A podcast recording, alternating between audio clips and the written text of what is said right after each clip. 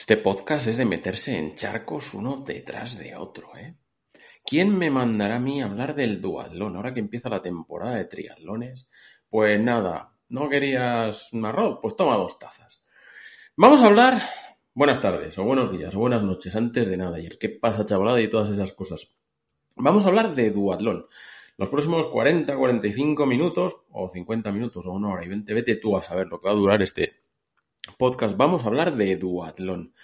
Vamos a intentar analizar un deporte, una disciplina que está dentro de la Federación Española de Triatlón y también de la Internacional, que desde mi punto de vista, y sabéis que lo, lo comenté yo creo que en 2020, donde competí yo en Navaleno, que tengo la sensación de que está dando claros síntomas de que empieza a adolecer como disciplina.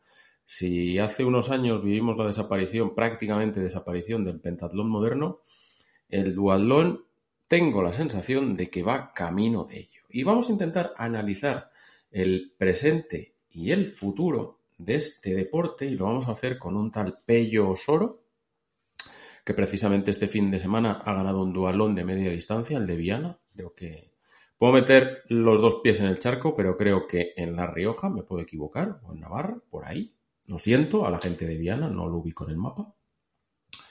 Vamos a hablar con Juanjo López, director de Ingrávidos. Vamos a charlar 10 minutos con él porque debutó este fin de semana en Duatlón, lo hizo en Palencia, con muy buen resultado. Además, vamos a ver, vamos a palpar su experiencia y después vamos a hablar con Pedro Pale.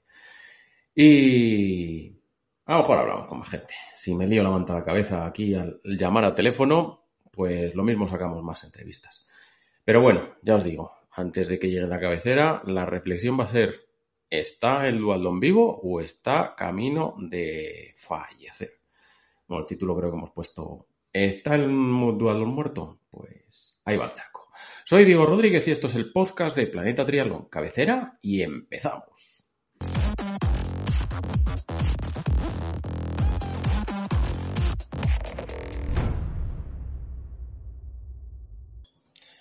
Os vais a quedar todos ciegos los que estéis en YouTube, ¿eh? con el fondo este blanco. Antes de comenzar, antes de que nos sentemos con Juanjo, con Pello, eh, con Pedro Pale, voy a hacer mi reflexión, voy a vender mis mierdas. Voy a hablar yo de mi percepción del Dualdon. Yo mi último mi última experiencia fue el año pasado, el campeonato de Castilla y León de Dual, de Navaleno, corría 5 y algo. Y mi sensación, y creo que os lo conté en alguno de los vídeos, es del esto no es para gente lenta. Yo hoy por hoy me considero un tío que lento. Me acuerdo que el año pasado alguno al que se le iban los dedos a la hora de comentar decía, entrena más. Yo, para que os hagáis idea, estoy entrenando del orden de entre 12 y 16 horas ahora mismo. Y el año pasado, cuando corrí aquel dualdón, estaba entrenando entre 12 y 16 horas, pues estaba preparando el 146 in. Y mi percepción de deportista popular es que la gente lenta, y este asumo que el abanico es muy amplio, no es bienvenida en el dualón. Yo tengo la sensación de que hoy por hoy en dualón o corres a 3.30 el kilómetro o tienes muy poco que disfrutar. Y viendo cómo es el triatlón, que, que tiene sus pruebas populares o incluso en las de federación, si corres medianamente lento, siempre va a haber gente que esté contigo, que es del, oye, yo llevo 30 años haciendo esto y me divierto y me da igual de los ritmos, eh, que lo importante es que yo me lo pase bien. Creo que eso en el dualón no tiene hoy por hoy cabida. Aparte, vemos que poco a poco todas las pruebas de, de duatlón van perdiendo participantes, que se está convirtiendo, y creo que lo he dicho en la, en la cabecera, en el nuevo pentatlón moderno. El pentatlón ya sabéis que hay federaciones de triatlón, como la de Castilla y León, que es Federación Castilla Leonesa de Triatlón y de Pentatlón Moderno, y yo no sé ahora mismo si hay alguna prueba de pentatlón. El duatlón o cambia la tesitura y nos reinventamos entre todos y pensamos alguna manera de dar cabida a más gente o corre riesgo de que terminemos teniendo la Federación de Castilla y León de Triatlón, Pentatlón Moderno y Duatlón y haya una o dos pruebas en el calendario. Y a los hechos me remito. Están desapareciendo pruebas. Me acuerdo que en 2019, en el circuito vasco, desaparecieron mogollón de duatlones por el camino, por falta de participantes. Eh, algo pasa. y es lo que quiero analizar. Y es lo que vamos a analizar, como os he dicho hace un ratito y en la cabecera, vamos a hablar con Pello Soro, que es un tío que, que compite a grandísimo nivel, campeón de España de dualdón de media distancia 2019, me puedo equivocar, hablo de memoria.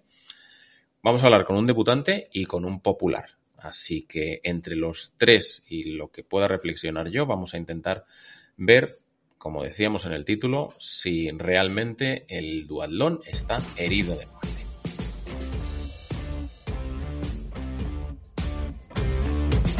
Y como os decía al principio, vamos a hacer la entrevista que teníamos que haber hecho la semana pasada, pero como vivo empenado, pues con una semana de retraso. Juanjo López, dime que te duelen las piernas, tío.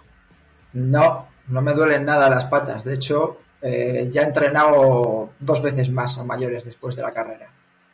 Bueno, os cuento un poco. Juanjo López, director de Ingrávidos de, de Radio Marca, que luego os ponemos ahí abajo los, los enlaces para que escuchéis su podcast, debutó el sábado en Duatlón, lo hizo en el Duatlón de Palencia. Y yo las últimas semanas me venía descojonando un poquillo porque digo, este va a saber lo que es bueno. Cuéntame la experiencia. Bueno, la experiencia súper rara, pero le he cogido gusto. Es decir, yo creo que es un deporte totalmente distinto al del trail running. De hecho, tengo unas cuantas anécdotas porque yo no le tengo puesto. Bueno, yo soy lo más, de todas maneras. Si la gente está acostumbrada a ti, que habla de las llegadas y demás, yo también soy bastante desastre. No a tu nivel, pero soy bastante desastre. Eh, me voy a un duatlón y como había entrenado, que digo, son eh, 4 kilómetros y medio, 4,7 de correr, eh, 20 de bicicleta y dos y pico, 2,7, 2,8 de, de correr otra vez. Y digo, bah, esto en una hora, hora y algo como mucho, nada que se me dé mal, eh, lo hago, no necesito beber, para nada. Claro, los eh, la semana previa es verdad que he estado entrenando un par de veces esas distancias y el cambio con la bicicleta y para, para acoplar un poco las piernas, a bajarme sobre todo de la bicicleta, que yo creo que es lo que más miedo tenía. Y, y claro, había hecho malo. Durante esos días previos había hecho malo, de máxima de temperatura 8 o 9 grados, eh, etcétera, etcétera. Y, y, claro, ese día sale el día del Dualdón de Palencia, sale pues 20 grados, 21 grados, un día de la leche, y ya empiezo a escuchar al speaker eh, de Palencia decir que es fundamental la hidratación, fundamental la hidratación, y digo, ostras, digo, a ver si eh, voy a pecar y me va a pegar un bajón de algo porque no he bebido. Creo que sea, sea, ya no me escuchas nada, ¿verdad? Sí, sí, te oigo perfectamente. Ah, vale, me, escucha, me escucháis bien. Vale, como, estás con el soliloquio, digo, yo aquí me, voy a por las palomitas y te sigo escuchando. Perfecto, pues nada, y entonces eh, me cogí un isoflash, un soflash de, de trail, y me tocó llevar el soflash de trail durante la bicicleta un montonazo de tiempo eh, pegado al manillar que digo, se me va a caer, se me va a caer, hecho que sé, en la rueda, voy a pegar una, una leche, se la voy a tirar a alguien, bueno, eso fue una de las, eh, de las primeras anécdotas, lo de no, no, llevar un bote, un, no tengo en la bicicleta puesto el portavidones. El portavidones. Sí, sí, muy, muy gracioso. Luego, el tema de los árbitros súper estrictos. Claro, nosotros estamos acostumbrados también a los árbitros de, de, trail running y de montaña que muchas veces son de aquella manera, ¿no? Eh, en el programa siempre decimos que cuando eh, prestamos mucha atención a los árbitros, cuando, se, cuando hace malo, cuando hace bueno la carrera de montaña es todo como mucho más eh, laxo, más tranquilo, en la que está la figura del árbitro, pero prácticamente yo, como digo, siempre está para ayudarte. Y mm, más cosas, así que me sorprendieron un montón la competitividad. Eh, son, los de duatletas o triatletas sois muchísimo más competitivos eh, que los que los trail runners, porque yo salí más o menos bien de la prueba de correr y en la bicicleta me enganché a un grupillo de dos o tres que me habían dicho fundamental que te enganches a alguien, no te quedes solo porque si no te vas a morir y demás. Y salí con, un, con dos o tres chicos de bicicleta que andaban bastante bien en bici y yo ahora me estoy defendiendo en bicicleta e iba bien con ellos. Y cuando se dan cuenta de que yo no paso ningún relevo ni nada, es cuando se empiezan a mosquear y yo les digo, digo, oye, es mi primer duatlón, digo, yo en bicicleta en competición no he competido nunca, eh, los relevos casi me dan más miedo pasaros a vosotros porque puede que os tire o alguna cosa y lo último que quiero es yo prepararla aquí, que todo el mundo se ría de mí cuando estoy haciendo el primero. Da igual, que se lo explicase por activo y por pasiva, les daba exactamente lo mismo. Intentaron dejarme dos o tres veces en, en las primeras curvas porque el duatlón de Palencia tiene la, la gracia de que las curvas son muy muy cerradas, es un circuito en el que das cuatro vueltas, las, las vueltas son, eh, las curvas son muy cerradas, entonces también había que saber, saber el truquito de que cambiabas, entrabas con una velocidad muy fuerte, parabas prácticamente y, y, esta gente salía a sprint, pero a sprint de que me intentaban dejar siempre. Digo, que, que, si es que no se trata, digo, si a mí me da igual ir con vosotros o no, pero me han dicho que me tengo que pegar a vosotros para que no me, me muera del asco en medio del recorrido, digo, pero me estáis sprintando, me queríais dejar, encima le escuché a uno, ¿no? Que me decía, ahora sprintamos nada más salir y ya, ya le dejamos. Y digo, joder, que, que, que no os voy a disputar absolutamente nada, ni os voy a sprintar ¿En, al fin. ¿En qué puestos estabais más o menos? O sea, ¿cuántos teníais por delante? Pues 50 o así. Eh, estamos hablando de una participación de 100, creo que terminamos 122, yo he terminado en el puesto 70. Eh, y es decir, de la, también... mitad, has de la mitad para abajo. Sí, como me dijiste, sí, sí, el 70. Lo que pasa es que, claro, que en un minuto, en un, de un minuto del cuarenta y tantos al 70 estamos en un minuto. Y te, vale, os, puedo, os, puedo, contar, yo si hubiese seguido enganchado a ese grupo de, de bicicletas, he comprobado que hubiese terminado bastante más adelante. Pero es que luego hay muchas más anécdotas. Por ejemplo, eh, me terminan dejando, me engancho al siguiente grupo en el que se, se le vuelvo a explicar lo de los relevos, doy alguno, ya empiezo a dar alguno. Eh, son más comprensivos conmigo, pero aún así les siento un poco mal. Y ya veo que vamos a llegar a la última recta y veo que esta gente no va con calas, sino que lleva un, eh, como un espara, no un esparadrapo, sino un velcro, se van quitando cuando se van quitando el velcro para hacer la transición. Claro, yo voy con las calas y digo, bueno, pues para intentar. No, no, con, con, con, con, calas vamos todos, lo que tú llevarías serían boas. Sí, eso es. En eso, es eso. Eso es, eso es. Perdonad mi ignorancia 100% trail runner. Y más la mía que ya llevo de serie. Y el, claro, el rollo de que veo que se la empiezan a quitar todos en la última tarde. Y yo iba, la verdad es que de piernas iba muy bien de la, en, la, bicicleta. Y digo, pues venga, voy, voy, a sprintar, me tiro y así por lo menos cuando ellos lleguen y ya se hayan quitado las cosas, puedo salir con ellos a correr con ellos. Porque a mí mi mayor miedo era quedarme solo, tío, porque eh, para llevar un ritmo de, de carrera o un ritmo de bicicleta, yo siempre, eh, si no estoy en la montaña, necesito a alguien que me vaya llevando en, en los ritmos, ¿no? Y ya pues aquí total, les saco unos cuantos metros, llego allí a la transición y digo, claro, me encuentro que me quito la, las calas, la, la, lo de las boas y demás, y empiezo a correr con las zapatillas de, de, ciclismo. Cuando llegan ellos, van descalzos y claro, me pasan todos con la bicicleta y yo voy ahí pa, para iniciar la transición, que menos mal que me dejaste los, eh, los cordones para las zapatillas y ya pues salí de allí pues mucho más tarde que ellos también, porque la transición, pues un montón. En la primera transición, después de correr a la, a la bicicleta, también me vino una juez eh, corriendo para decirme que no podía salir sin el casco apretado. Pues ahí estuve yo, venga, digo, bueno, pues me aprieto el casco cuando salga con la bicicleta ya, ¿no? Para no perder tiempo. Pues ahí venga a ver si acertaba o no acertaba, no acertaba, y ahí volví a perder un tiempo. Eh, otro, otra vez otro rato. Y luego, por ejemplo, las sensaciones, lo que son físicas, de pues el miedo ese de después de bajarte de la bicicleta a volver a correr, que es casi todo lo que más miedo creo que a lo mejor nos puede dar a los debutantes, pues bueno, me quedé sin a lo mejor esa sensación un poco rara 10-20 metros, pero luego enseguida sí que sí que se me dio se me dio bien. Es donde más sufrí de todas maneras, en la última transición. Sí, bueno, es lo, debería de ser lo, lo normal. Corriste en torno a 3.50, ¿no? Eh, corrí en torno a 3.50 los primeros, que los prim la primera, el primer sector, y el segundo ya se me fue un poco más, se me fue a 4 y algo, pelado. Que claro, te da la sensación de que va súper despacio con respecto a los ritmos que lleváis vosotros. Y el, el primero decía, digo, joder, digo, si es que yo no he entrenado a, a, este ritmo de nunca y estoy corriendo por encima de mis posibilidades y, y, y la gente me va dejando.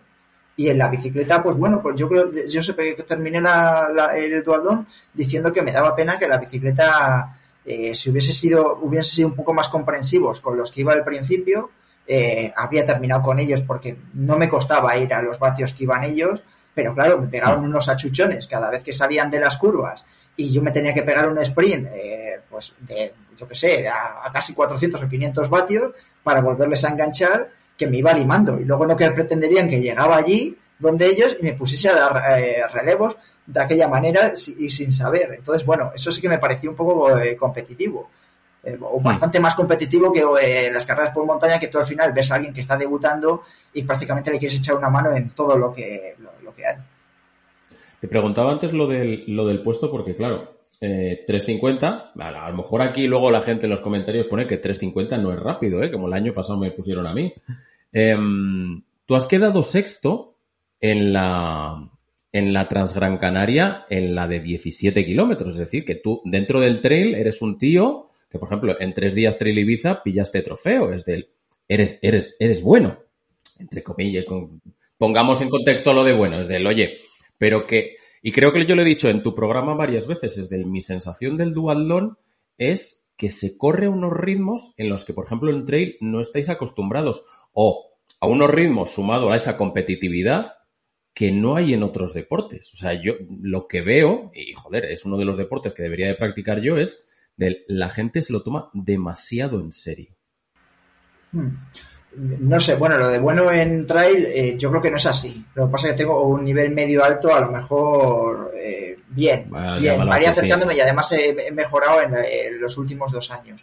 Pero a mí siempre me ha, corrido, me ha costado muchísimo correr en llano, ¿eh? Pese a ser de Valladolid, mm. me cuesta muchísimo. En cambio, por ejemplo, la Transcanaria, esa en la que dices que quedes esto, era 200 eh, positivos y 600 negativos o algo así los trail donde normalmente los donde tú ves directamente donde uno es duatleta o triatleta en una carrera por montaña que debuta o que viene un tío que es bueno, a lo mejor un duatleta o triatleta, lo pasa muy mal bajando porque la musculatura no está hecha para bajar. Entonces, un triatleta te aguanta un kilómetro o así, bien, pero como la bajada sea muy técnica y sea rápida y sean 5 o 6 kilómetros, pues como lo que tú conoces, ¿no? El barranco del Garañón, eh, tienen muy poco que hacer. Entonces, tú ahí, un tío que está acostumbrado a correr por montaña, le saca muchísima distancia.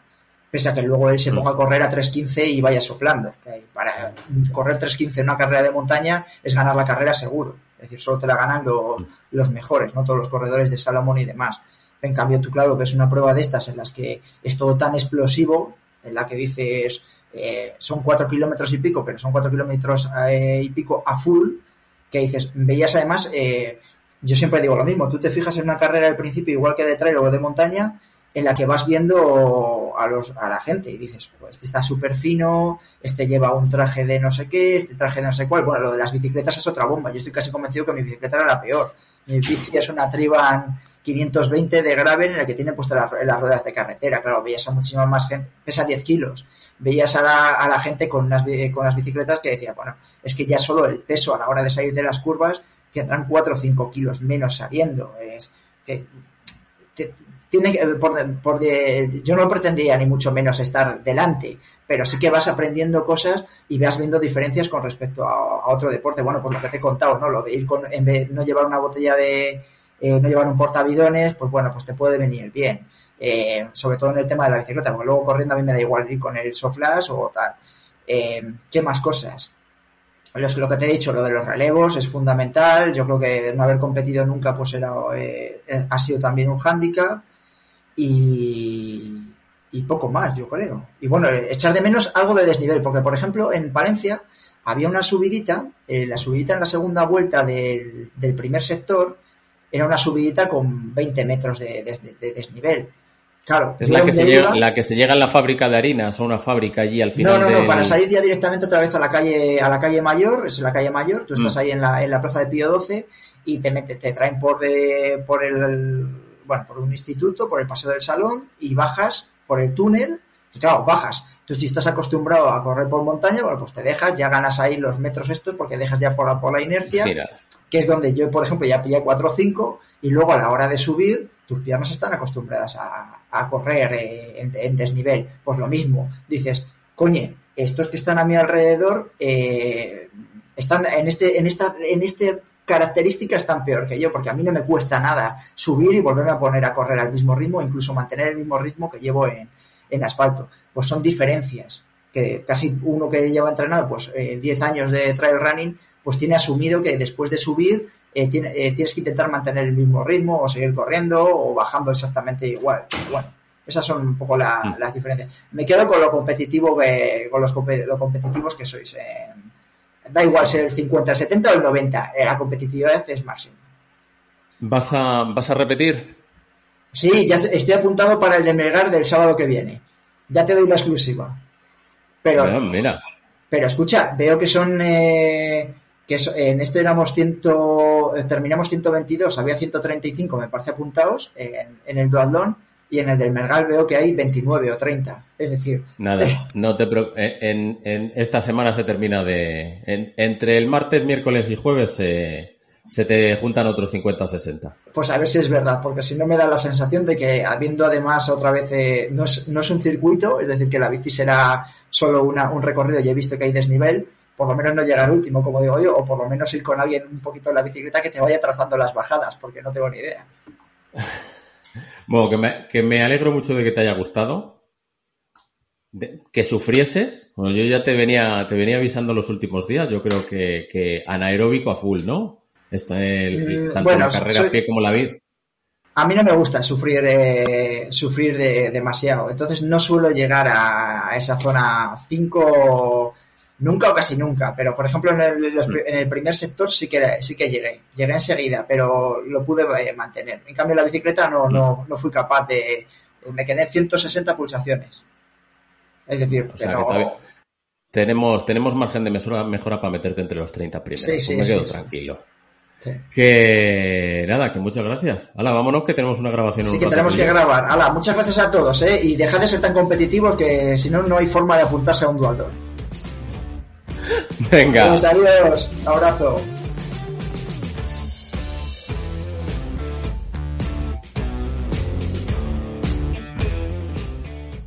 Y tras hablar con alguien que debutaba este fin de semana en triatlón, perdón, en dualón, vamos a hablar con alguien que tiene el culo pelado de los dualones. De hecho, eh, tengo dudas. Pello, ¿tú eres dualeta o eres triatleta? Buena pregunta. Igual ni una de las dos. La verdad que me paso. El año, yo creo que como muchos otros, llorando de que, de que nadamos mal, nadamos mal. Pero luego cuando llegan los duatrones, eh, no sé si nos da pereza empezar corriendo o qué, intentamos evitarlos. Diría que prefiero... Hmm. Mm, me gustan más los triatlones, pero, pero claro, está eso de que, de que hay que nadar. Hmm.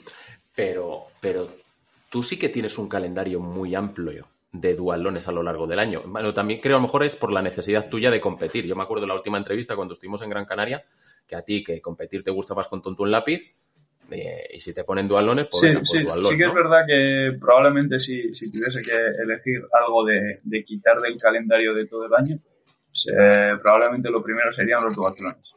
Es eh, la mayoría de este año ya llevaré, creo que he corrido en tres y, y la mayoría de los que corro es casi de un poco de rebote. Tampoco, tampoco no hay ningún duatlón que lo prepare específicamente, pero sí que la realidad es que al final de año he hecho cuentas y termino siempre corriendo unos cuantos. Vale que tú los peleas la victoria en casi todos a los que vas. Pero, ¿qué sensación tienes con respecto al dualón? Porque eh, el título del podcast es ¿Está herido de muerte el, el dualón?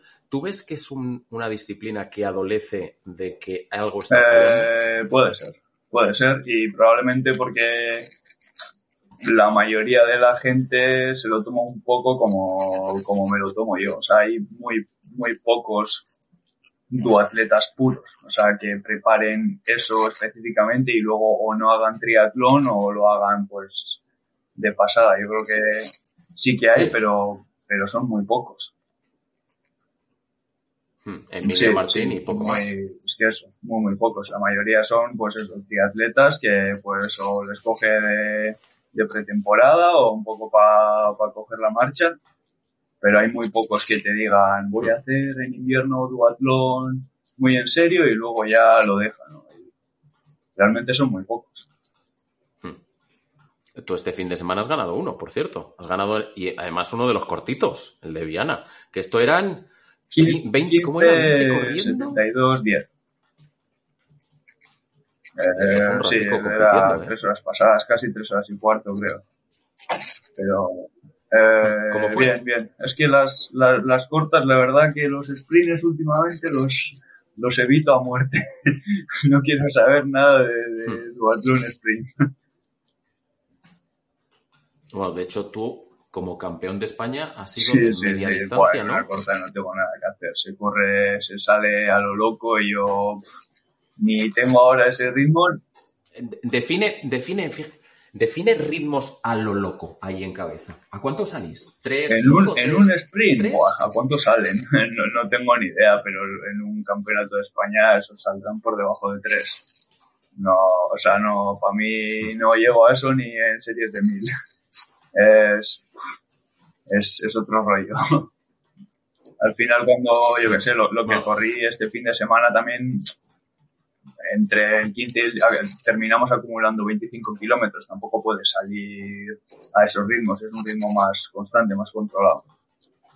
Y, luego que también al ser la bici sin drafting, te puedes permitir un poco perder algo corriendo, claro, en un sprint a 10 segundos perdidos puede ser carrera perdida, se te va el grupo y en cambio en las que estoy corriendo yo teniendo una buena bici se puede remontar. Hmm.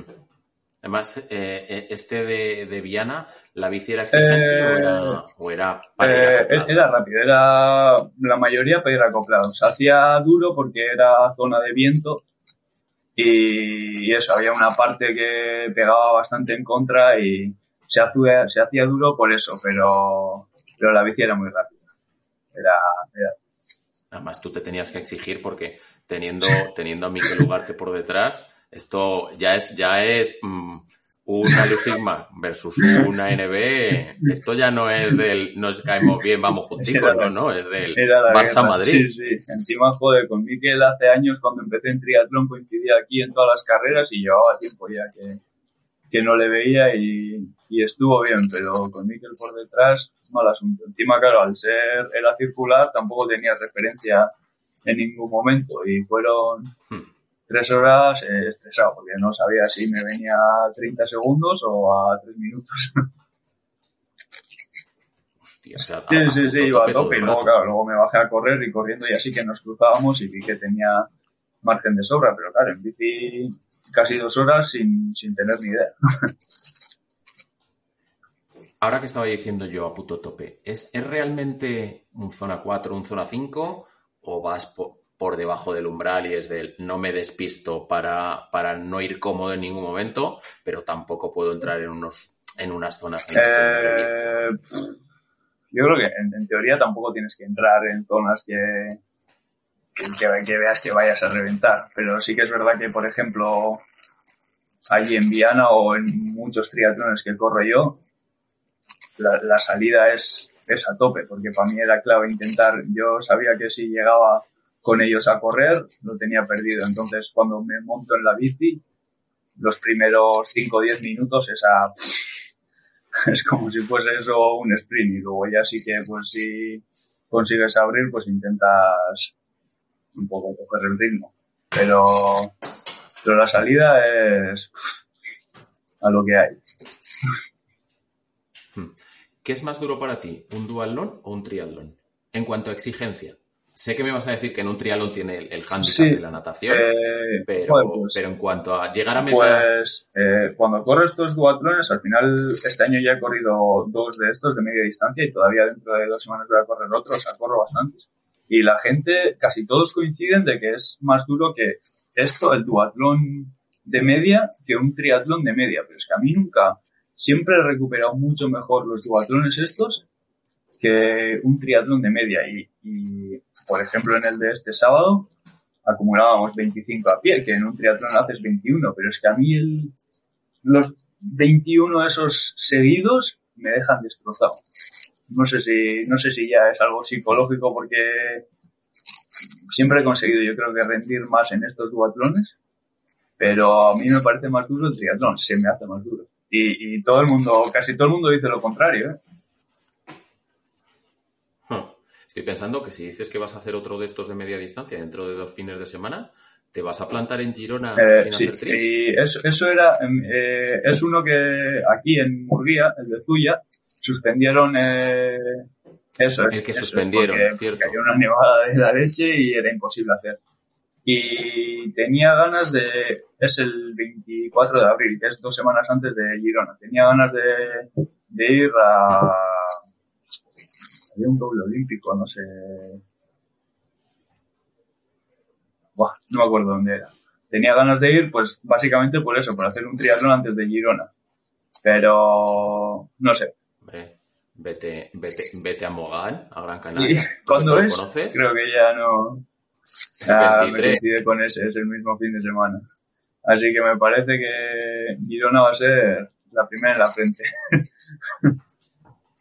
¿Qué, qué tal te ves, por cierto? Quedan Sí, bueno. tantos días. Voy bien, muy bien, no, no me puedo quejar. Llevo ya unas cuantas semanas corriendo con normalidad, no tampoco hago mucho volumen, pero viendo de, de dónde vengo, eh, contento, estoy entero, la cosa va bien, lo que pasa que esa distancia, esa distancia es muy cruel. Pero bueno, en principio va bien. ¿Te estás, ¿Te estás controlando en cuanto a entrenamiento? Eh, Quiero decir que después de, lo, de, del- de los destrozos que, que traes del año pasado... Eh, no sé hora, si me estoy controlando, pero corriendo sí. Eh, lo demás, eh, creo que no. Pero, pero corriendo sí, intento, intento no pasarme nada. Eh, de hecho, estoy haciendo. Bueno, pues, Antes no hacía nunca cinta y meto bastantes sesiones de cinta, pues no sé, no sé si me ayudará o no, pero bueno, intentar quitar un poco de impacto. Tampoco será gran cosa, pero bueno, estoy intentando eso, controlar mucho la carrera a pie y no hacer correr por correr.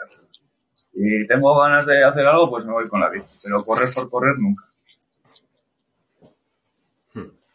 Pues nada, entonces el, el 8 de mayo te veremos fresco en Girona allí. Además, ahora la carrera a pie, que ya no han, han quitado eh, el tramo de parque y todo eso, todo asfalto por el paseo marítimo, habrá tiempo para animarte.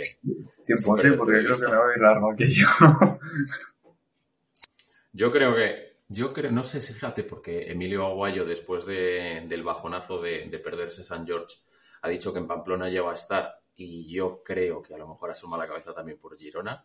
Así que os vais a juntar unos cuantos españoles. La pena es lo de Gustavo Sí, sí. Nada, gente aparece seguro. Pero. Hmm. ¿Tú, Pamplona, por cierto, te vas a atrever a Pamplona es una buena pregunta. En principio me apunté, pero no sé si voy a entrar porque al no haber corrido el año anterior, eh, no sé, tampoco estoy de los primeros en inscripción, entonces no sé si entraré o me quedaré fuera. Pero, pero vaya, también Girona es domingo y Pamplona es sábado, o sea, son seis días. eh, casi que si me quedo fuera me hacen un favor. pero bueno, eh, pero bueno, sí, sí, si puedo correr, supongo que estaré ahí. Hmm, Perfecto. Pues oye, no te, no te robo más tiempo, que seguro que te tienes que ir a Toulouse en bici. o No hay así. prisa. Que oye, que muchísimas gracias y nos vemos en tres semanas ahí en Girona, porque nosotros... Muy bien, ahí nos veremos, Diego. Muchas gracias. Bueno, un Un abrazo. abrazo.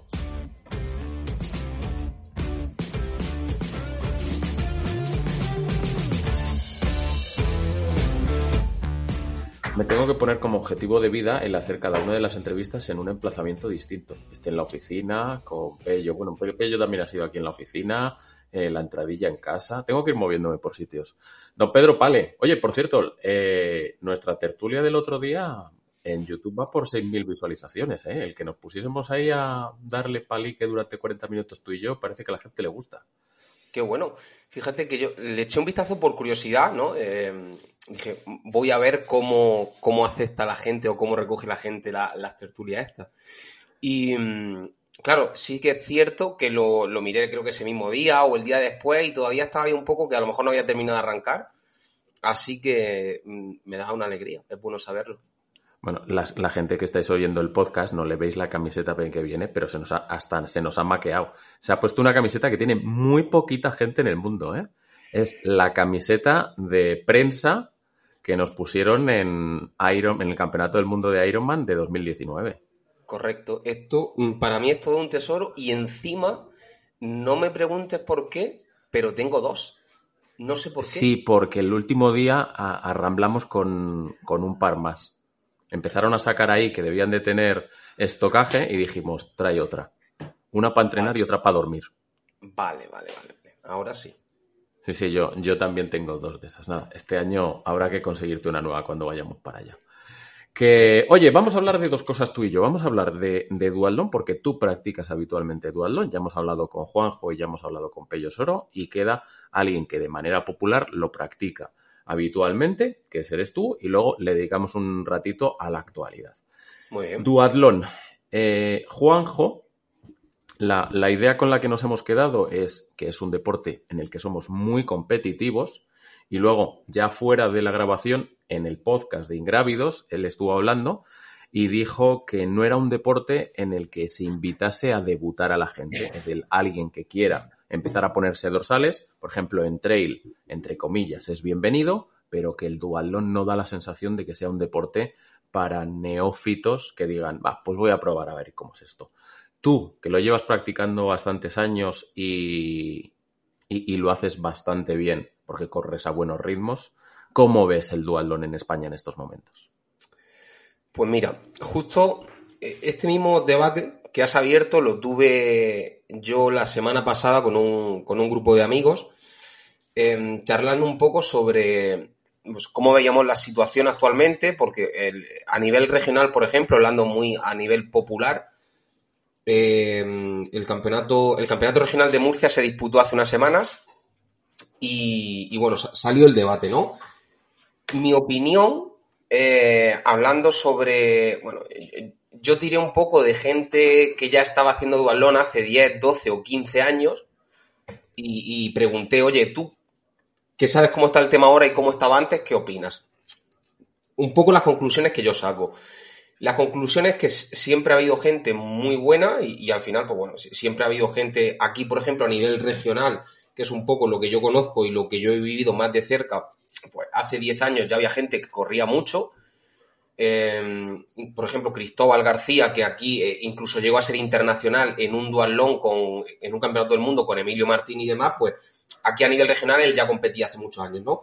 Pero bueno, el tema que sigue habiendo gente muy buena, pero el, digamos, la parte media de la tabla, o, o, o la gente que no va, esos 5, 6, 7, 8, 10 chicos y chicas que pueden disputar eh, el podio, de ahí para atrás el nivel se ha equilibrado mucho. Eh, yo recuerdo que cuando yo empecé hace eh, yo empecé 2015, final 2015 empecé a entrenar y hice algo y ya empecé a competir en 2016 con más asiduidad.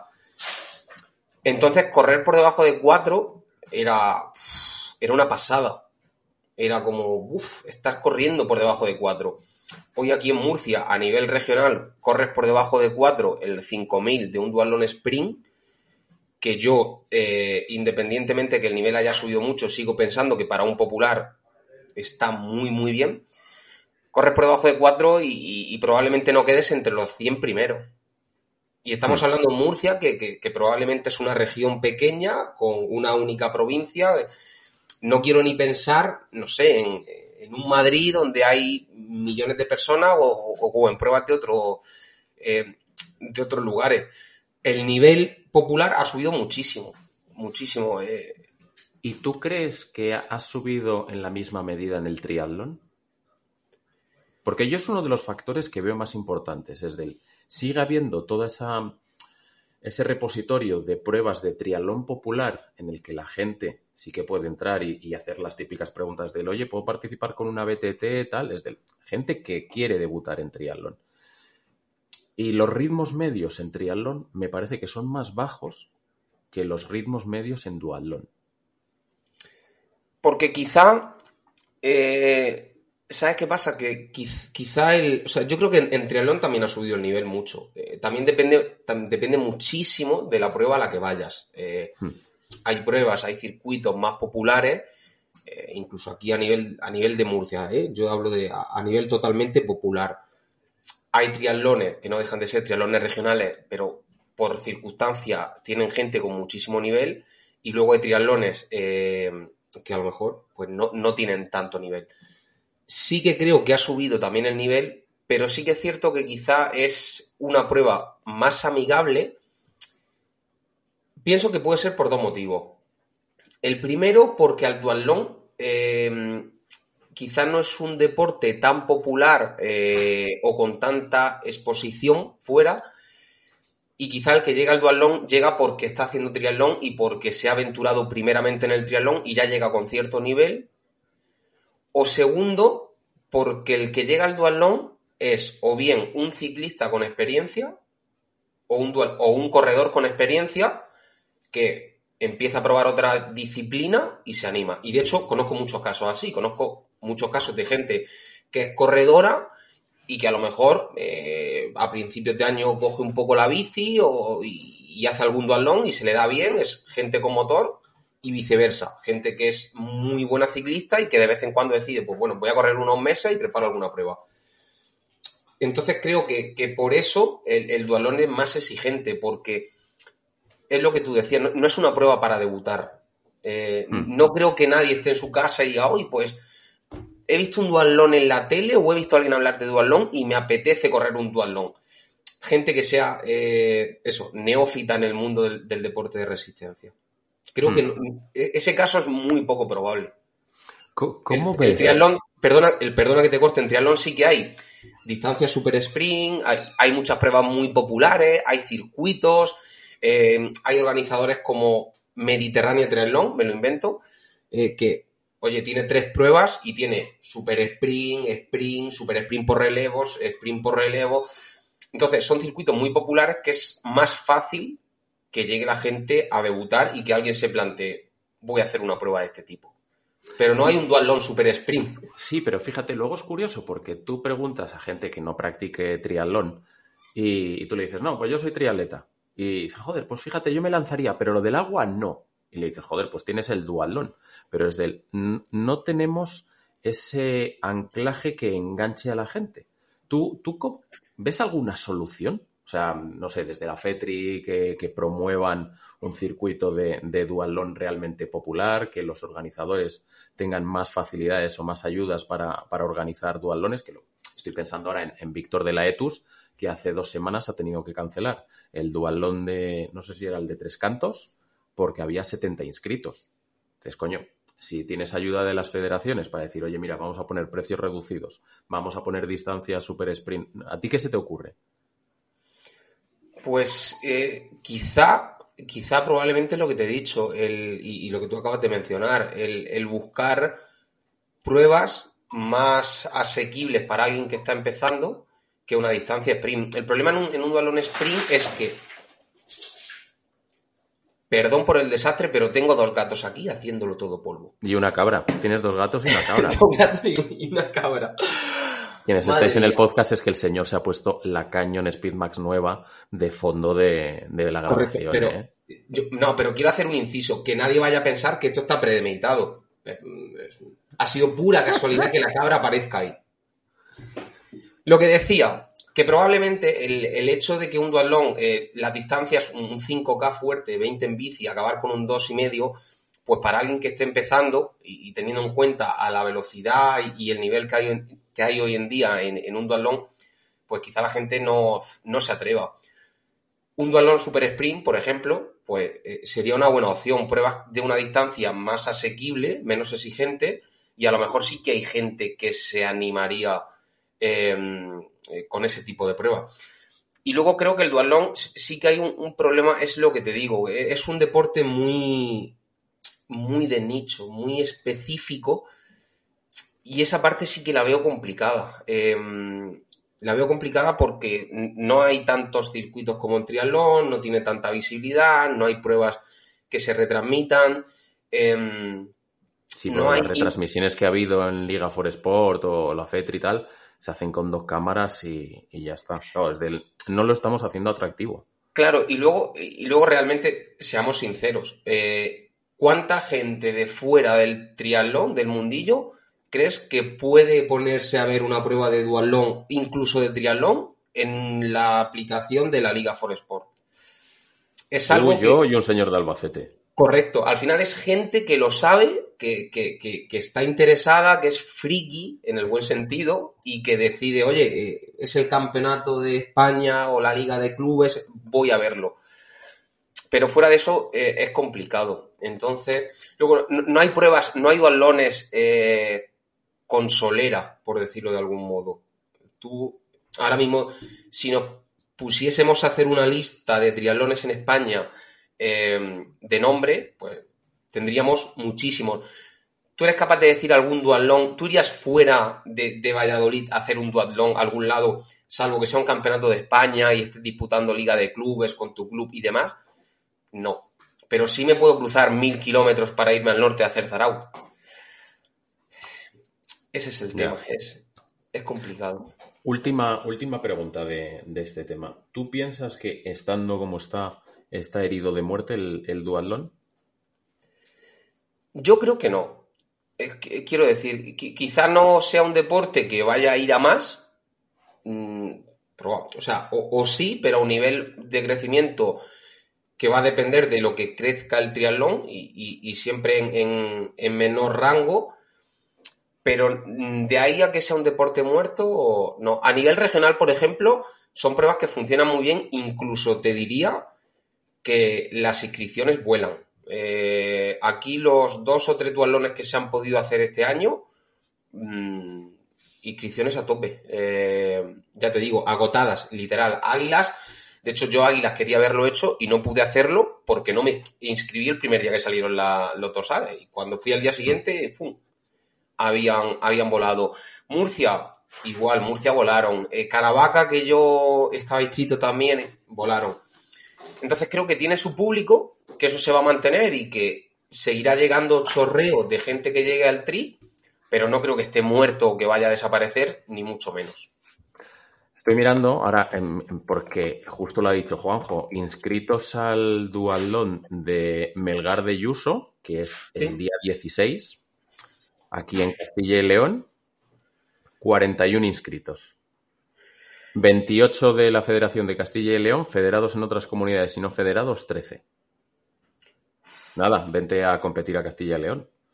Claro, es que yo aquí en Murcia te estoy hablando de pruebas, dualones, con 250, 300 inscritos.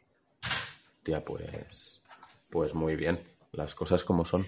No sé también si dependerá un poco del, eh, de la geografía, ¿no? Del hecho, lo que te decía, Murcia al final es una única provincia y no hay tampoco un calendario de locos. A lo mejor eso hace también. Sí, claro, nosotros aquí prácticamente tenemos todos los fines de semana, afortunadamente hay una prueba. ¿Qué ocurre? Que también hay una dispersión geográfica importante. O sea, la semana pasada era Osorno, que te tienes que estar a 60 o 70 kilómetros de Palencia. Eh, la semana pasada el de Palencia. Melgal de Yuso también está apartadico de, Valladolid. Bueno, para mí está apartado. Eh, nosotros todos los fines de semana tenemos. Claro. Eso también puede ser un hándicap. Eh, o, un hándicap, ¿no? O, el hecho de que en Murcia haya menos pruebas y estemos más concentrados geográficamente mm, puede ser un punto a favor. Hmm. Bueno. Oye, me quedo con lo que has dicho de no está herido de muerte el, el Dualdon. No creo, seguro. Eh, hablamos un rato de la actualidad, ¿no? Hubo poco movimiento este fin de semana pasado, pero, pero tenemos la vuelta de Mario Mola. Correcto, correcto. Eh, tanto que decían, tanto que se había especulado, pero bueno, ahí está, de vuelta, de vuelta al triatlón, de vuelta, además compitiendo en casa, compitiendo aquí, que no sé, eh, a lo mejor me equivoco, pero mm, yo creo que hacía mucho tiempo que Mario no hacía un triatlón en España. Yo ayer, ayer estuve mirando, ayer lunes, y aparte de que la última victoria suya que tengo registrada es de 2019, cuando ganó en, Abu Dhabi la primera prueba de las series mundiales de 2019. Probablemente, espérate, Mario Mola, eh, sí, no, no, no competía en España desde hace en, en triatlón, ¿eh? porque sí que le hemos visto correr el campeonato de cross cuando quedó quinto, ganar el campeonato balear, etcétera pero en España, ah, mira, eh, Viewfield Results, eh, si carga esto. Alguna Copa del Mundo, que tampoco me suena Copa del Mundo reciente. Bañolas o algo así, no sé, a ver, tal, tal, tal. Bañolas, mira, sí, en 2019, 7 de septiembre de 2019, Bañolas, que quedó segundo. Ah, vale. ¿Quién ganó aquí este día? Ah, Vincent Luis. Vincent Luis. Se me escapaba a mí. Pero bueno, que pues ya es bien que verle de vuelta. Se de vuelta, con victoria, con una distancia un poco curiosa, en una prueba quizá la que no estamos acostumbrados a verlo. Y, ahora la incógnita, ¿no? El, saber eh, cuál va a ser el calendario, el siguiente paso. Tenemos claro que va a seguir haciendo triatlón, eso descartadísimo. Eh, quiere ir a los Juegos de París, o sea que mm, ese miedo que, pudimos tener o esas especulaciones están totalmente fuera. Y, sí que yo tengo la duda ahora de, qué pruebas va a hacer. Sí que dijo que quería estar en, alguna prueba de series mundiales, pero también había comentado que su intención era probar cosas diferentes, probar quizás algo de media distancia. Hace unos meses creo que dijo también que a lo mejor se planteaba hacer una, una media maratón, que nunca había corrido una media maratón en seco y, y que quizá también se lo planteaba pues, ver un poco para dónde va. El día que la haga espero que no le llueva.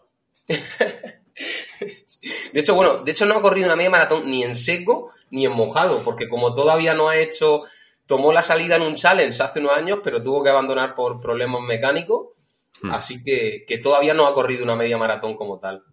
Hmm.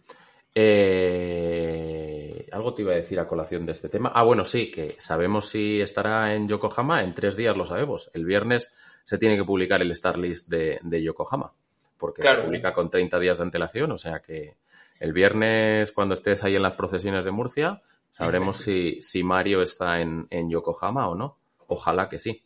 Ojalá, sí, a mí me gustaría verlo de nuevo en... Bueno, yo siempre, siempre te lo he dicho, a mí todo lo que sea competir y, y, siempre que sean los nuestros, pues muchísimo mejor. Eh, ojalá esté en Yokohama y ojalá podamos verlo competir todo, todo lo posible. Y luego, pues yo sí que tengo mucha, mucho gusanillo eh, por, por saber si va a tomar, eh, imagino que sí, evidentemente, la salida en algún media distancia y en cuál podrá, podrá ser. es algo como no lo hemos visto nunca, pues es una expectación bastante grande, ¿no? El, saber hoy en día con el nivel que hay. Y Eso iba a decirte. Ver, pues, oye, si, si, puede estar a la altura, si no, si es un tío que será capaz de, pelear con, por podios o a ver, a ver qué tal. Si se está lanzando Vincent Luis, parece que Richard Murray también va a probar. Por cierto, Richard Murray, yo pensaba que no había debutado en media distancia y sí, estuvo en la primera edición de Challenge Amorín, en la que ganó Sanders, que estaban Sanders, Alistair Browley y Kienle y, Alistair reventó a los 300 metros de llegar a la T2, pues ese día estaba Richard Murray. Pues fíjate, a mí sí me había escapado, de hecho eh, hice yo el artículo eh, para, la web y yo revisando un poco, investigando, vi que había estado en, el Island House. que, no, aquello, eh, no, aquello no era media estancia, aquello era, era de juguete, era como, era como la Super League Triathlon. Sí, pero era Del, era de pescad cuatro gambas, corréis 300 metros, eh, os bebéis un calimocho y luego terminéis con 400 grados de bici. Claro, ¿sabes qué Era una cosa súper kafkiana aquello. Eso ya, ya, no se hace, eh, que si no me equivoco... No, se hizo dos ediciones. Correcto. Y yo cuando, cuando llegué al mundillo, eh, probablemente... Yo ese triatlón no he llegado a verlo. No, no he llegado a, vivirlo ni, ni, me ha pillado a mí en, en el mundillo. El tema, voy a ser sincero, yo buscando información creo que lo vi sobre, sobre la cabra y dije, ah, pues bueno, pues esto probablemente sería una prueba sin drafting, sería, no sé, un medio tal, y, di por hecho que, que ese había sido su toma de contacto con, con la media distancia, pero, pero bueno. No, no, aquello eran, eran tres días. Sí, la primera, edición, la primera edición, de hecho, diría, me puedo equivocar, que la ganó Richard Murray y Mario quedó segundo. Y en chicas diría que ganó Gwen Jorgensen. Correcto, y, sí. Y era del palo del primer día era un triatlón, el segundo día era una, crono en la pista de aterrizaje de la isla, eh, el tercero era... Er, eran cosas súper kafkianas. El resumen básico es que todos los que fueron se pagaron unas vacaciones de lo flipas en una isla paradisiaca. Pero de triatlón poquito. Qué bueno. Nada. Pues. antes, de que, antes de que vayamos a un tema que tú y yo habíamos medio comentado, que era el de Nicola Spirit, me acabo de acordar, hablando del debut de Mario en media, que ha salido el listado de profesionales que van a estar en Los Ángeles en la primera prueba gorda de la PTO. Y ya tenemos confirmado el duelo Gustafiden en Frodeno. O sea, no sabemos si Frodeno va a estar en San George, pero el 22 de mayo va a estar en Los Ángeles en algo más de distancia olímpica peleando con Gustav Fiden y no sé quiénes son el resto. Espérate, pues tardo un segundo en cogerlo. Pero Yo ni- vamos, fina lo que va a haber ahí. No tenía ni noticia. No sé si ha, ha mandado la PTO. Sam Long, mira, estoy viendo el, el- el roster así principal. Sam Long, Frodeno, Daniel Beckegaard, Gustav Fiden y Lionel Sanders. Y en chicas veo a Paula Finlay, Holly Lawrence, eh, Heather Jackson, eh, Laura Phillip y Sky Munenk. Oye, pues. Canela fina. Nada mal. Y me gusta. O sea, el- lo guay es que es una distancia ahí a medio camino y, y donde pueden ser competitivos todos ellos. Entonces va, va a molar mucho. Así Nivelazo. El 22 Frodeno parece que sí que está disponible. Es. Ojalá, o- ojalá esté Hawái, eh, esté en, en- en San George, también lo digo. Pero lo que dijimos ayer en el vídeo, A ver, ¿qué pasa? Ya lo has comentado tú que, que hay indicios de que podría ser que no. A ver, a ver lo que pasa. Lo vamos a saber el. Bueno, supongo, Entiendo supongo que si, que si no va a avisar antes. eh, en el caso de que no vaya, imagino que hará alguna publicación y, y dirá, oye, pues me pasa esto, me pasa lo otro, o no voy, o no sé. eso es. Mm, Nicolás Pirig, Ay, ¿qué buscas, Nicolás hijo Pirig. mío? Perdón, un segundillo. Se nos está agachando, los que estáis en el podcast. No, es que. El- la- ah, que se tiene que sonar los mocos. Correcto. Porque ha hecho gestos, pero no se, recuerda, no se acuerda de que también le están grabando la cámara. Sí. Esto luego, Paula, tú decides si lo, si lo editas o no, ¿eh? O le Sí, troleamos aquí. puedes dejarlo. Es, es, es la emoción de estrenar micro. Como estoy estrenando un micro hoy, que me ha enviado Diego un micro chulísimo, pues... Bueno, te la envía el señor Amazon. Yo se lo he Vale, pagado. perdón. Eh, Eh, Maratón de. Zurich. Pues bueno, Nicola, Nicola tiene, bueno, Nicola, que por cierto, creo que no lo comentamos la semana pasada, no lo sé, eh, o salió después probablemente, ha anunciado que se retira, eh, mm, se retirará a final de año. eh, y bueno, yo lo que comenté, creo que puede retirarse como se va a retirar ella. creo que está, si no me equivoco, ahora mismo la número 11 o la número 12 del ranking PTO. Hmm.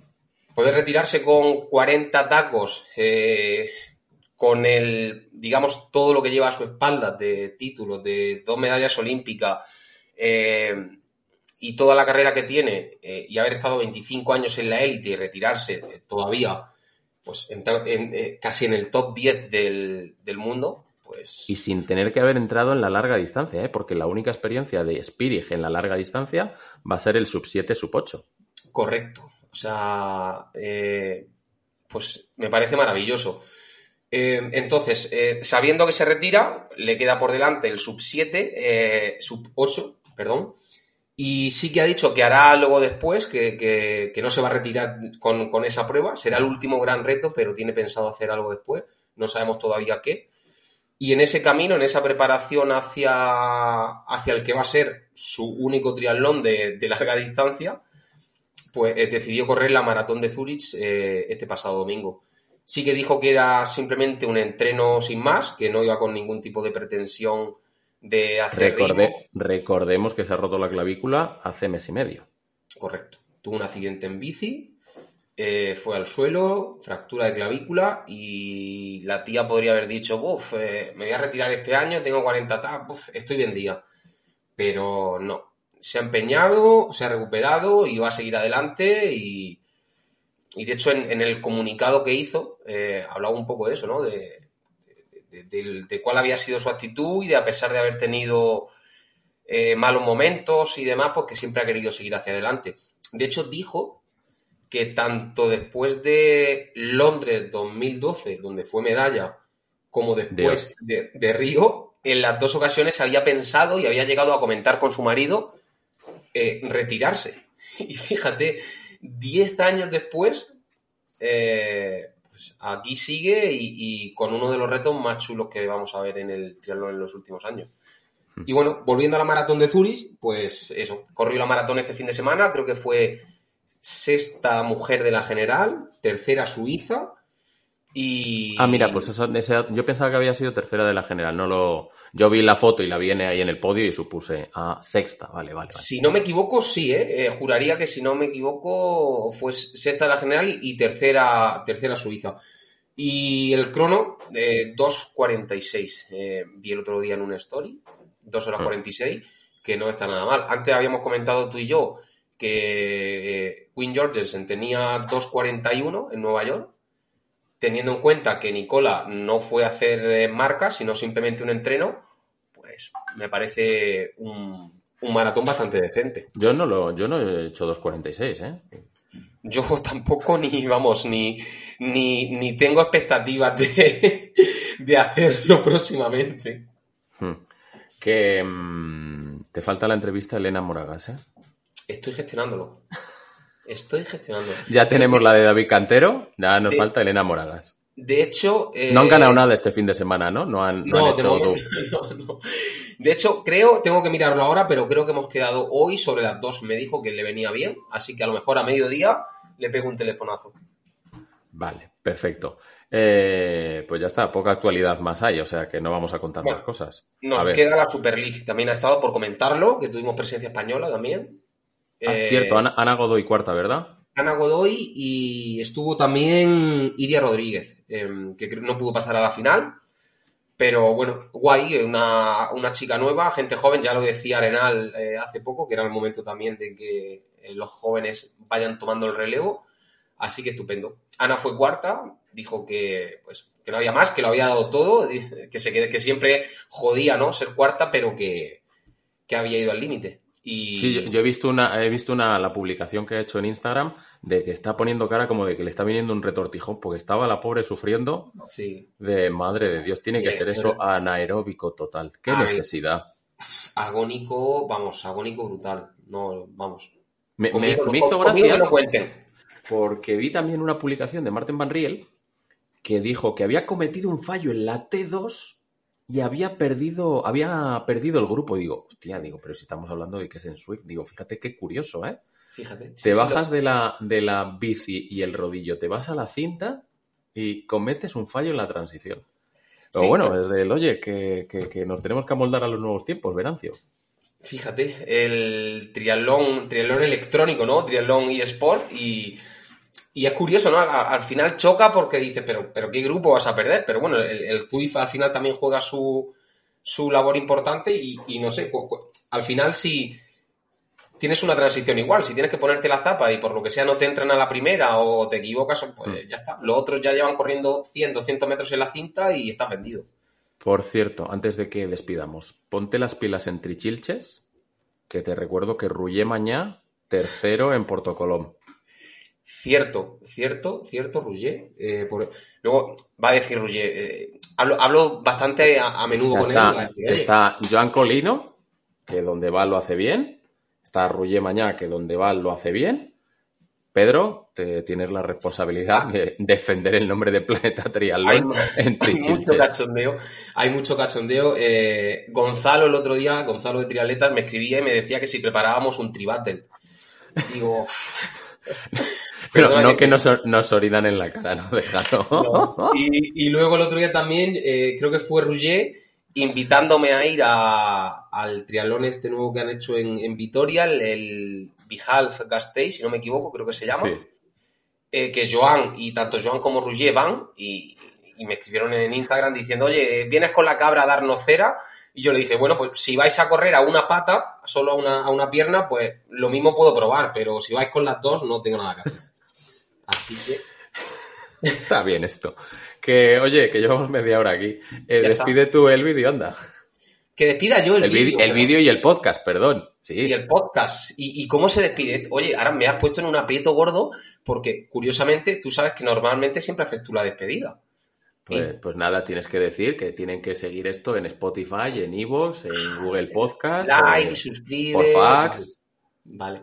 Nada, pues eh, nos vemos la semana que viene. Eh, ya sabéis que podéis seguirnos tanto en Evox como Spotify como YouTube.